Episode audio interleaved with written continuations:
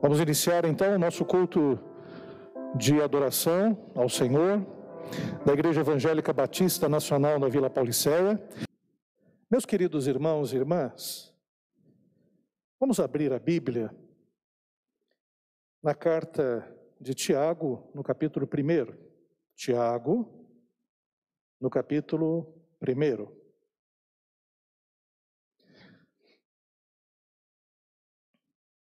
Vamos ler do versículo 9 ao 11. Tiago, capítulo 1, do 9 ao 11. Diz assim: O irmão, porém, de condição humilde, isso é, a pessoa pobre, glorie-se na sua dignidade, e o rico na sua insignificância, porque ele passará como a flor da erva. Porque o sol se levanta com seu ardente calor, e a erva seca e a sua flor cai, e desaparece a formosura do seu aspecto, assim também se murchará o rico em seus caminhos. Vamos orar nesse momento. Pai querido, nós queremos te agradecer, Pai, por cada momento desse culto, Senhor, desde a oração inicial, os louvores, os avisos, a apresentação, Senhor, do Rafael. E agora, Pai, que nós chegamos a esse momento, que é o momento da tua palavra, que o teu Espírito, Senhor, que habita no nosso coração, venha, Senhor, fazê-la com que fique gravada, Senhor, em nossa mente e que possa ser, ó Pai, experimentada, vivenciada para louvor da tua glória. Faz isso na minha vida, faz isso na vida dos meus irmãos. Pai, é o que nós te pedimos, em nome de Jesus. Amém. Meus queridos irmãos e irmãs, essa carta do apóstolo, ou do irmão de Jesus, Tiago, ele não era um dos apóstolos, mas um líder influente da igreja de Jerusalém, nos mostra alguns aspectos que eu gostaria de destacar nessa manhã. E começando a falar da seguinte forma: os produtores de filmes de ficção científica geralmente apresentam um futuro distópico. O que é um futuro distópico? É, é o contrário de utópico. Utópico seria aquele sonho, aquela, um futuro bom, um futuro maravilhoso, um futuro é, de paz, de harmonia, um futuro de sonho. Já muitos autores e, e, cineastas também têm apresentado um futuro que é um futuro distópico, isso é, um pesadelo, um futuro horroroso, um futuro com mais problemas do que nós temos vivido. Então, filmes como 1984, de George Orwell, Admirável Mundo Novo, né, do Aldous Huxley, Blade Runner, o caçador de androides, Matrix e tantos outros filmes apresentam um mundo virtual e outro bem diferente, o mundo real.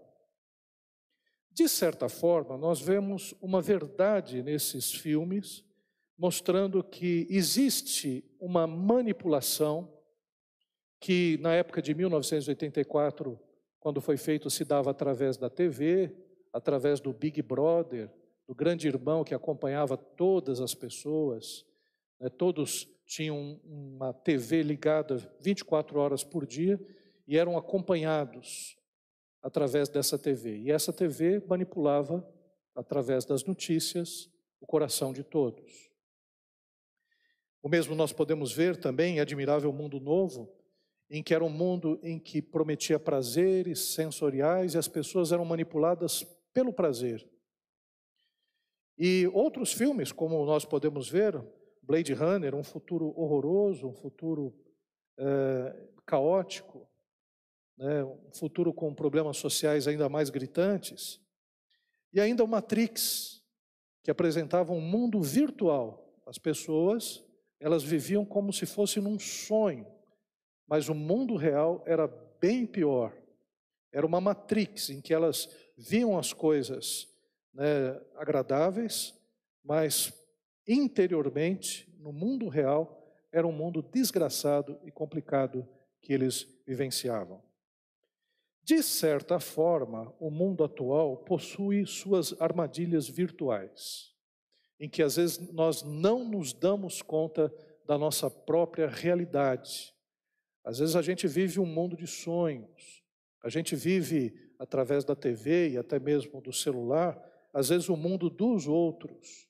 É muito comum, por exemplo, a gente ficar preso a uma novela ou a uma série né, e vivendo tão intensamente a série ou a novela, ou até mesmo um livro, que a gente fica alienado da nossa realidade.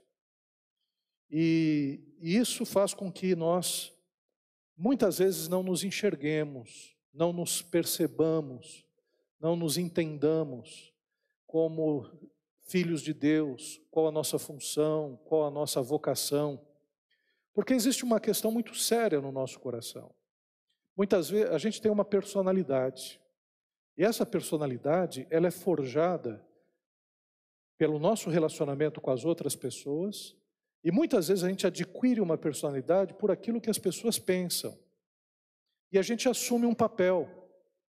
Eu sou pastor, e às vezes as pessoas me veem como pastor, e às vezes eu só me reconheço como pastor, não percebo que eu tenho outras características, não percebo que eu tenho outros papéis, outras funções, outra vocação.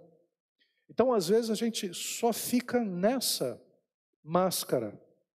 A gente assume uma condição, às vezes muito boa, mas às vezes ruim. Às vezes você é o filho mais, é, digamos, é, mais espivitado da casa, e aí as pessoas te veem como um filho problema. E você começa a encarnar esse papel do filho problema. Ou até mesmo você, como um filho né, muito responsável, todos te veem apenas como uma pessoa responsável. Olha como ele é responsável, olha como ele é comprometido. E o resultado disso é que às vezes a gente não se reconhece verdadeiramente como nós somos.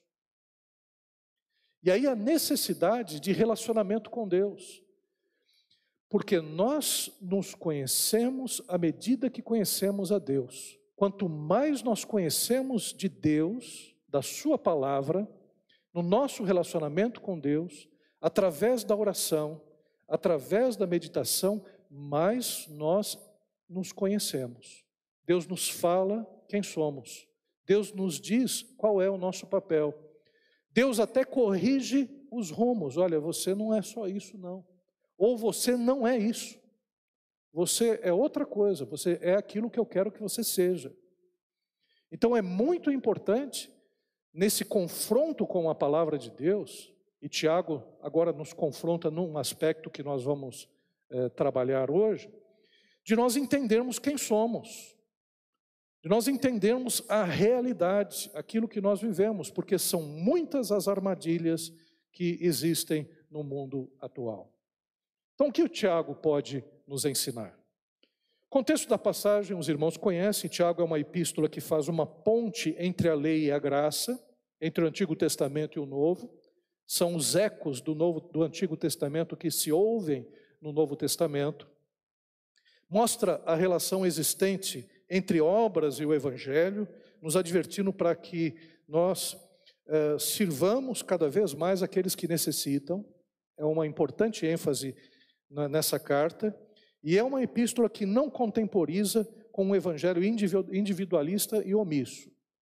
Tiago não contemporiza, e olha, e olha que é interessante, no nosso tempo o nosso evangelho é muito individualista, a gente pensa muito apenas em nós mesmos, é, são 30% de evangélicos no país é muita gente, era o suficiente para que esses 50 milhões de pessoas fizessem uma diferença profunda no nosso país, mas não faz porque o evangelho é muito individualista.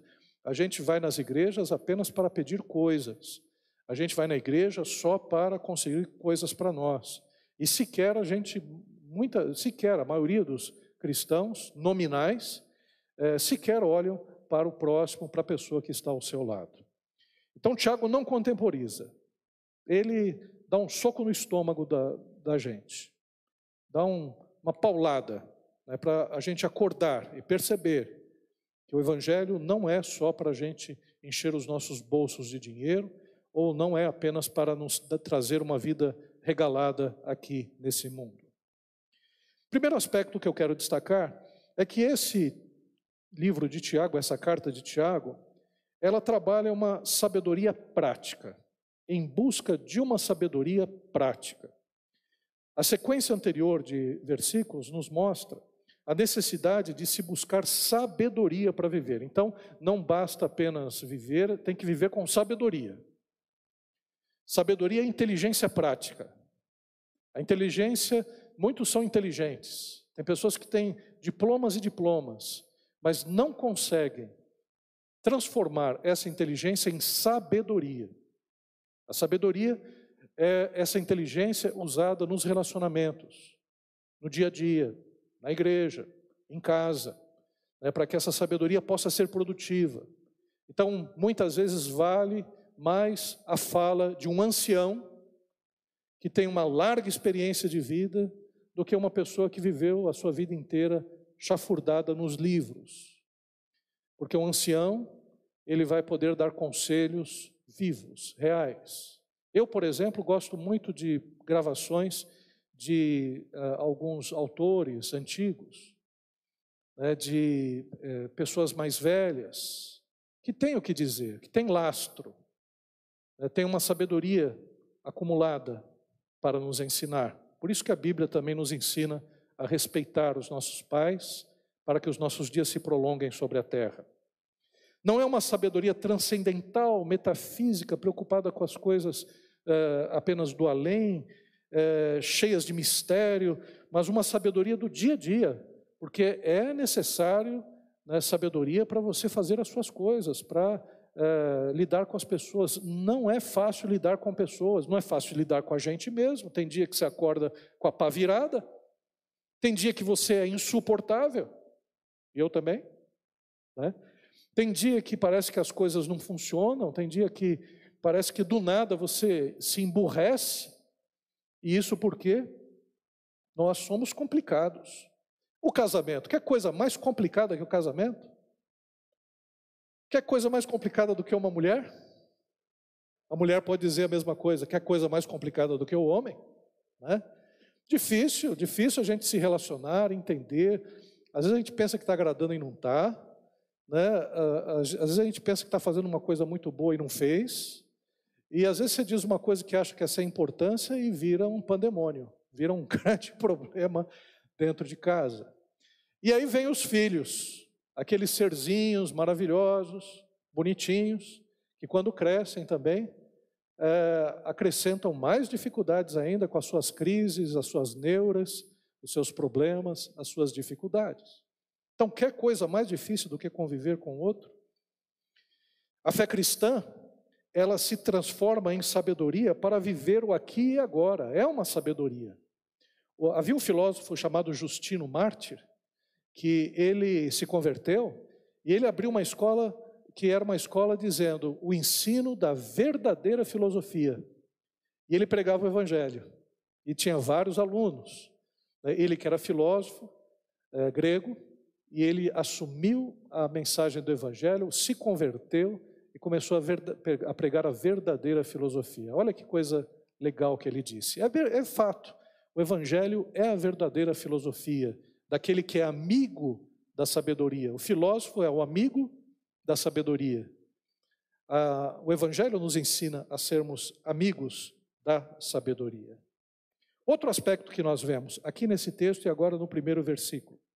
Nós temos um grande problema, que é o problema da riqueza. Vivemos num mundo injusto. Mudam os meios de produção e o mundo continua injusto. Começou lá atrás com o escravismo, depois feudalismo, depois mercantilismo, capitalismo e as formas de socialismo que existem e já deixaram de existir, e o mundo continua injusto. Um mundo onde existem ricos e pobres, o poderoso e o mais fraco, o dominador e o dominado, o opressor e aquele que é oprimido. Então, o mundo é assim desde que o pecado se estabeleceu a partir de Adão e Eva. É claro que governos mais justos, nós temos a possibilidade de ter as situações mais atenuadas, mas em todos os lugares da terra, em todos os países, existe riqueza e existe pobreza. Ontem eu assisti um vídeo sobre a pobreza, a pobreza na Noruega. É claro que é uma pobreza diferente da nossa, mas tem pobreza lá. E foi mostrando alguns bairros, ruas sujas, ruas mal iluminadas, ruas pichadas, pessoas muitas vezes ali largadas nas ruas, sem perspectiva também, na Noruega, um país que é o sonho de consumo de todo aquele que quer viver num país considerado um dos países mais ricos, com IDH, Índice de Desenvolvimento Humano, mais evoluído é, da Terra. Então existem pobrezas, existe a pobreza e a riqueza, e a maioria dos homens servem as riquezas como se fossem um Deus. Então existe um problema na riqueza, as pessoas confiam na riqueza, acreditam que a riqueza pode lhe dar liberdade, pode lhe dar é, tudo aquilo que necessitam, podem trazer felicidade, e a riqueza não pode fazer isso. Por isso que Tiago adverte aos ricos, para que eles não se ensoberbeçam na riqueza. Muito pelo contrário, que o rico, na sua insignificância, ele possa eh, se gloriar no Senhor, porque ele vai passar como a flor da erva. Então, este é o problema da riqueza. Aos ricos, a palavra de Deus nos ensina justamente a ser diferentes. Mas e o que fazer com o pobre? O texto fala que o irmão de condição humilde, aquele que é pobre, glorie-se na sua indignidade ou na sua dignidade. O pobre não pode se angustiar e deixar sua alma batida por causa da sua condição econômica. É fato que o pobre tem muitas, muito mais dificuldades. O trabalho parece que não rende, as coisas parecem que não acontecem. Mas o pobre deve se gloriar na sua fraqueza, crendo na sua exaltação. Porque quando é fraco, é forte. O pobre tem mais facilidade de entender o Evangelho, porque o Evangelho diz que as pessoas são necessitadas de Deus. O rico demora para entender isso, porque ele acredita no Deus da riqueza. O pobre tem mais facilidade de entender a dependência, porque ele é uma pessoa dependente. O Evangelho, quando chega ao pobre, o Evangelho é mais acolhido do que no rico. Ô oh, pastor, mas é verdade isso? Jesus disse isso. É mais fácil um camelo entrar no fundo de uma agulha, e olha que não deve ser fácil fazer isso, do que um rico entrar no reino dos céus. Porque o rico, ele confia nas suas riquezas. Por isso, quando é que um rico ele quebra o seu coração? Quando ele está doente, quando ele está enfermo, quando ele percebe que o dinheiro dele não consegue comprar tudo. E aí ele busca Deus. Quando ele está com o casamento falido, quando está com seu filho drogado, quando está com problemas sérios, aí ele percebe que o dinheiro não pode comprar todas as coisas. Havia um compositor, não vou falar o nome dele, compositor muito famoso, músicas maravilhosas. E o, filho dele era um grande problema filho já adulto, mais de 30 anos, rico, pegava né, a sua Ferrari e ficava andando pelos lugares de São Paulo, só saía à noite, ia de balada em balada, chegava a gastar 100 mil reais numa noitada. E isso eu sei porque o segurança que andava com ele era pastor. É, ele tinha sido policial, fazia segurança particular para esse jovem. E, por vezes, o pastor teve que advertir esse compositor, principalmente no momento em que esse jovem ia para o hospital, advertir a, a eles acerca de Deus, acerca da necessidade de eles buscarem ao Senhor. E algumas vezes eles aceitaram a oração do pastor e foram advertidos por ele, mostrando que a riqueza tem os seus limites. Mas o pobre, o pobre está meio lascado mesmo, não confia mesmo no dinheiro porque não tem.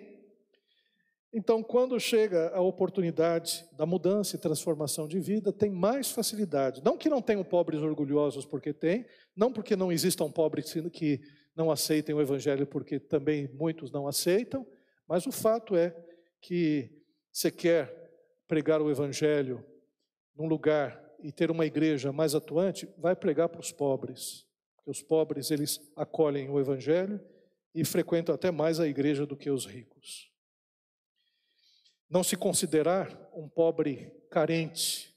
Então, o filho de Deus que é pobre, está numa situação difícil, não se considerar uma pessoa carente, mas um filho de Deus, uma pessoa potente, uma pessoa que pode realizar, uma pessoa que, pela graça de Deus, pode até mudar a sua condição, ou até mesmo pode continuar a sua vida sobrevivendo com dignidade. Dignidade porque o evangelho confere dignidade. O sujeito era traficante, ouvia aqueles funk dos infernos, né? ficava ali atrapalhando a vida de todo mundo, dando tiro para lá e para cá, fazendo grupos de, eh, de gangues né, para assaltar a casa do pessoal, para fazer boca de fumo, ouve o evangelho, aceita Jesus, bota um terno, bota um grava, uma gravata, vai numa igreja pentecostal, é, é, batizado no Espírito Santo, fala em línguas, começa a pregar o evangelho, depois está uh, abrindo um ponto de pregação, se torna um evangelista, se torna um pastor e ganha dignidade. Porque todo mundo olha lá, o pessoal da comunidade olha para ele e diz: Olha só o que Deus fez na vida dele, a transformação que aconteceu na vida dele. Né? Ele que antes era uma pessoa que buscava só as coisas ruins, ele ganha dignidade. É porque existem no Brasil, e eu estou falando de uma pobreza, estou falando de uma pobreza extrema, né? Existe a pobreza e a pobreza extrema. Em relação à pobreza, são 52 milhões de brasileiros que vivem em pobreza. O que é a pobreza? É o sujeito ter dificuldade para fazer as refeições no dia. Às vezes ele passa fome, vai comer só no dia seguinte. Isso é pobreza. Então você que de repente acha que é pobre, não é não. A pessoa aqui da igreja não é pobre não. Tem a sua casinha, tem a sua comida todo dia, tem o seu emprego, tem o seu trabalho, não tem luxo. Não tem luxo. Mas em comparação a 52 milhões de brasileiros vivem na pobreza e a 17 milhões que são da extrema pobreza, porque a extrema pobreza é o pessoal da rua, é morador de rua. Era, era sujeito que tinha até sua casa, sua casa muito simples, perdeu o emprego, não pode pagar aluguel, está morando na rua com o marido, a é o marido, a esposa e os filhos. Arrumaram uma barraca, estão morando na rua, como muitos aqui em São Paulo estão vivendo. Essa é a extrema pobreza. É a pessoa que não consegue é, comprar dinheiro, comprar alguma coisa. É a pessoa que não consegue sair daquela situação, não consegue emprego, não consegue trabalho, porque não tem trabalho para ele. É o sujeito que fica lá perto de casa, lá, que é o Marcos, ele toca a campainha, às vezes nos horários mais impróprios. Mas chega e diz: É o Marcos. Fala, é o Marcos de novo. O que, que o Marcos quer fazer? Limpar a calçada. Posso limpar a calçada? Se deixar, o Marcos limpa a calçada três vezes por dia. Né? Eu falo, pode, Marcos. Aí ele vai, limpa a calçada, eu vou lá, depois. Eu desconfio que o Marcos suja de vez em quando minha calçada. Eu desconfio. Né? Mas ele vai lá, limpa a calçada e ele vive disso, de limpar a calçada dos outros. Quer dizer, nem precisaria, porque todo mundo limpa a sua calçada, depois vem, tem um, um dia por semana que você dá uma varridinha, se você for uma pessoa mais limpinha todos os dias, né? Mas o fato é que são pessoas que não têm trabalho. Esse é o pobre. Você que tem a sua casa, você que tem as suas coisinhas, tem o um armário lá cheio de roupas, que come bem, né? É, que tem, é, não tem luxo, mas tem as suas coisinhas, você não pode se considerar um pobre num mundo como esse. Mas o que nós podemos perceber, o pobre precisa, o pobre que encontra Cristo Jesus, precisa entender que é uma pessoa capaz e tem dignidade e a mudança de vida para a honra e glória do nome do Senhor Jesus. E o que fazer então com o rico? O rico não deve se alienar com sua riqueza. Eu vi um vídeo, acho que foi o Maurição que colocou, Maurício da Márcia que colocou. Falei, mas que que é isso? Como é que pode? Um, um vídeo de, acho que foi a Polícia Federal que foi no Amazonas. Pegou uma caixa desse tamanho, dessa altura, cheias de nota de 50 e 100 reais. Bolo assim, de notas de 100 reais. Dinheiro da corrupção. Eu olhei para aqui e falei, pelo amor de Deus, por que, que uma pessoa quer tanto dinheiro? Por que, que uma pessoa quer tanto dinheiro? Era muito dinheiro, irmãos. Eu não sei. É que nem aquelas, aqueles sacos de dinheiro que acharam 50 milhões, né? Um apartamento lá de um sujeito lá no Nordeste, de um partido político, acho que do, foi do PMDB. 50 milhões. Quer dizer, uma pessoa como essa. Aí tem um sujeito que era médico, que fazia um monte de falcatruas e estava ali na piscina bebendo o seu, a, a sua champanhe se alienando com dinheiro, se entupindo de dinheiro, né, gastando rodos, né, como a gente às vezes vê, por exemplo, nesses reality shows, desses hotéis caríssimos, que a pessoa vai passar um fim de semana e gasta, e gasta, e gasta. Esse é um rico alienado. É uma pessoa que, é, como servo de Deus, é lastimável. Se ele for um cristão, ele é um cristão esbanjador, perdulário, como se não tivesse responsabilidade com a sua riqueza. E Tiago não dá mole para esse pessoal, não. Tiago não fica apenas contemporizando, ele diz que essas pessoas são responsáveis, responsáveis pela sua riqueza, porque ninguém prospera sozinho, ninguém prospera sozinho. Grande parte dos ricos que existem aqui no Brasil herdaram suas fortunas, já começaram ali em cima. E mesmo aquelas pessoas que durante a sua vida conseguem amealhar, né, com muito trabalho, não estou negando isso, é, dinheiro, faz isso porque outras pessoas estão ao seu lado também ajudando, cooperando. Teve oportunidades para fazer isso, teve oportunidades para conseguir muito dinheiro. Então ninguém se enriquece sozinho. Esse negócio de dizer, ah, é, é mérito meu, uma ova que é mérito seu. Né? Nada disso, afinal de contas, todos nós né, partimos de um lugar. Algumas pessoas que hoje estão numa condição financeira melhor, é porque seus pais deixaram numa condição financeira melhor. Algumas pessoas que hoje chegaram numa universidade, é porque seus pais deram condição para isso. É, poucos são aqueles que conseguem chegar uh, numa universidade pelo seu esforço maior próprio.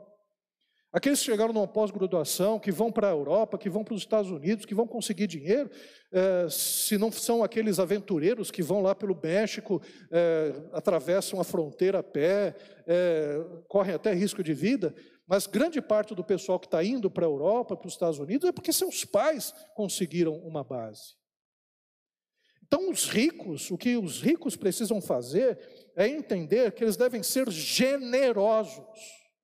Aliás, todos nós devemos ser generosos, todos nós devemos dividir, todos nós devemos repartir, todos nós devemos escolher a quem nós vamos ajudar, a quem nós vamos abençoar, a organização que nós precisamos acolher, principalmente no tempo que nós vivemos hoje, onde os ricos estão ficando mais ricos e os pobres estão ficando mais pobres. Aquele pessoal que vivia vendendo coisa no, é, em grandes aglomerações, já não trabalha mais. Estão tendo que fazer outras coisas. O pessoal que ficava nos faróis também estão ficando desesperados, porque o dinheiro está curto, está curto para eles. Se está curto para a gente, está curto para quem não tem nada. Então a generosidade deve ser uma característica nossa. Aliás, existe um dom que é o dom da generosidade na Bíblia, que existem pessoas que são mais generosas, que abençoam a obra do Senhor, abençoam o trabalho missionário, abençoam obras sociais. É um dom que a pessoa tem de ser generoso. E esse dom de ser generoso não é só ricos que tem. Eu conheci uma pessoa pobre que se ganhava dois pacotes de arroz, um dava para o outro. Quando vendia as suas coxinhas na rua, chegava com dinheiro e ajudava a pessoa que estava morando do lado. Essa é uma pessoa generosa, que o pouco que tem, compartilha com as outras pessoas. E se uma coisa nós podemos aprender com aqueles que são pobres, é isso, porque o pobre compartilha mais do que a gente que tem uma condição financeira melhor. Essa é a verdade. O pobre está ali, é, acabou o botijão de gás, acabou o gás, aí o pessoal está se cotizando lá para arrumar um, um, um gás para a pessoa para cuidar dos seus filhos, três, quatro filhos. E assim por diante. É a cesta básica que um pega para ele e leva a outra para o amigo que não pode lá pegar a cesta básica. Então nós precisamos entender que o rico desse mundo tem que ser generoso, parar com essa mania de chegar e gastar só com besteiras. Não digo que uma pessoa não possa ter uma vida boa, que não possa sair, que, não que possa conhecer o mundo, pode, mas que seja tão generoso com as pessoas como é generoso para si mesmo. Porque o nosso amor é um amor que é convidado para nós amarmos ao outro como nós amamos a nós mesmos. Então, se nós queremos coisas boas para a gente, que a gente deseje que o outro tenha coisas boas também. Que a gente faça aquilo que está dentro das nossas condições para abençoar ao outro. E eu quero encerrar o texto bíblico fala: porque o sol se levanta com o seu ardente calor, e a erva seca e a sua flor cai, e desaparece a formosura do seu aspecto, assim também se murchará o rico em seus caminhos. Irmão, se tem uma coisa que nós podemos perceber é a brevidade da vida, e, e nesses tempos mais do que em outros, a vida vai embora. Há um tempo atrás, a gente tinha eu, por exemplo, né, há um tempo atrás, eh, tinha cabelos compridos, era magrinho, jogava futebol, vôlei, né, gostava de esportes, fazia uma série de coisas. Como, por exemplo, eu guardei até uma música aqui, que eu vi, acho que a Rafaela, do, a neta do Dilson, filha do Rogério e da Eliane colocar no seu, no seu post. Uma música que eu gosto. Uma música que é do tempo aí do Ricardo, não é do meu tempo. Uma música do Belchior, que foi eternizada pela Elis Regina, que diz assim: Já faz tempo eu vi você na rua, cabelo ao vento, gente jovem reunida. Na parede da memória, esta lembrança é o quadro que dói mais. A minha dor é perceber que, apesar de termos feito tudo, tudo, tudo, tudo, tudo, tudo que fizemos, ainda somos os mesmos e vivemos, ainda somos os mesmos e vivemos como os nossos pais. Esse, essa música cantada pela Elis Regina, composta pelo Belchior, mostra uma realidade da vida, que a vida passa e voa. Tem até um outro provérbio que o pessoal não fala mais, é, é como se fosse, né? O mundo não dá voltas, o mundo capota. Hoje o mundo capota, né? Mas a vida está já não mais voando né, à velocidade da luz, à velocidade dos, dos aviões, está na velocidade da internet, das conexões. A vida voa. E eu gosto muito de ver o que os compositores dizem, porque a gente gosta muito de música, né? A nossa vida é marcada por música. Teve uma moça que entrou num vagão do metrô e eu não sei se foi gaiatice dela, eu acho que foi gaiatice dela. Mas ela chegou no metrô e disse: Gente, eu briguei com meu namorado e eu queria cantar uma música para ele. Será que vocês podiam cantar comigo essa música? Porque eu vou gravar aqui e vou mandar para ele, para ver se a gente consegue fazer a paz. Né? E ela cantou a música. Adivinha que música que ela cantou, né? E nessa loucura de dizer que não te quero, vou negando as aparências, o metrô todo cantou. Tinha gente que levantava a mão assim, tal, né? Sete horas da manhã, o pessoal mal dormiu, aí com todo mundo cantando, né? evidências no metrô, né? E se bobear, você já lembrou da música, já já está cantando o refrão na cabeça já, né? Porque música fica. E uma outra música que também fala da brevidade da vida, que é uma música que foi feita em 1968 por um cantor desconhecido, um tal de Roberto Carlos. Né? Ele fez uma música falando sobre a necessidade de a gente saber viver. Aliás, você sabe em quem ele se inspirou? No Elvis Presley, para fazer essa música. Ele e o Erasmo Carlos se inspiraram no Elvis Presley. E a música dele é, é interessante porque o refrão é: é preciso saber viver, é preciso saber viver, é preciso saber viver. Toda pedra do caminho você deve retirar, numa flor que tem espinhos você pode se arranhar. Se o bem e o mal existem, você pode escolher. É preciso saber viver. O Titãs regravou essa música, e essa música boa é assim, ela vai ficando, né? Vai sendo cantada sempre. Mas essas músicas, melhor do que os compositores que nós vimos aqui, melhor é o Evangelho. Melhor é a mensagem de Tiago, que já está dizendo isso, que a gente tem que ter sabedoria para viver. E está dizendo que a vida é breve.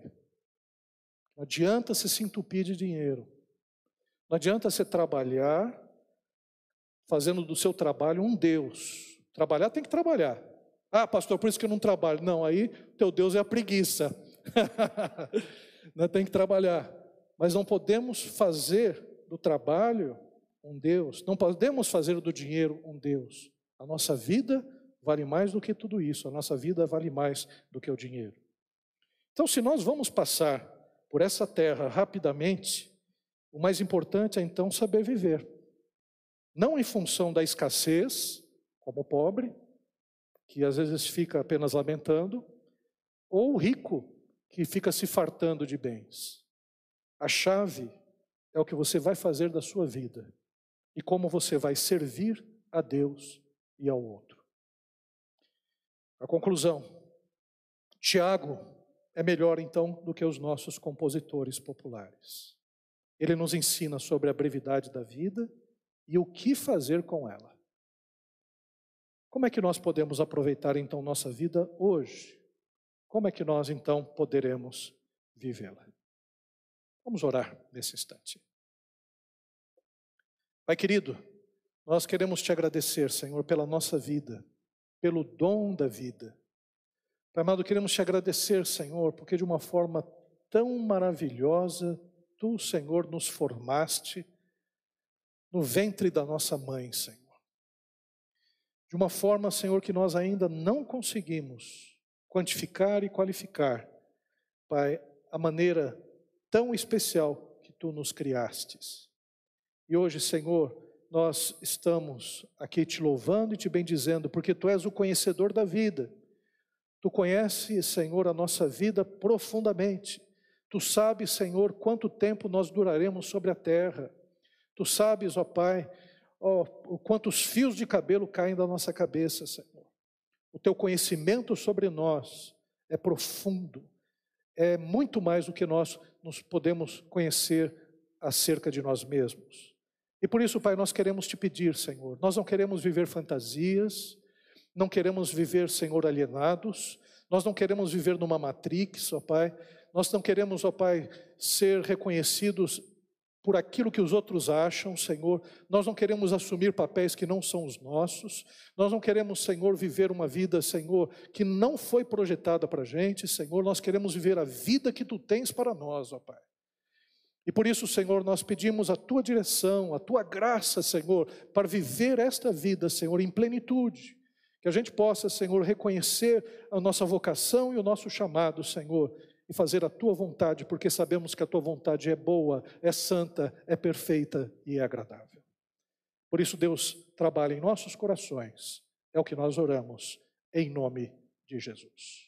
Vamos ficar em pé, vamos receber a bênção apostólica e vamos sair cantando e vamos sair louvando ao Senhor.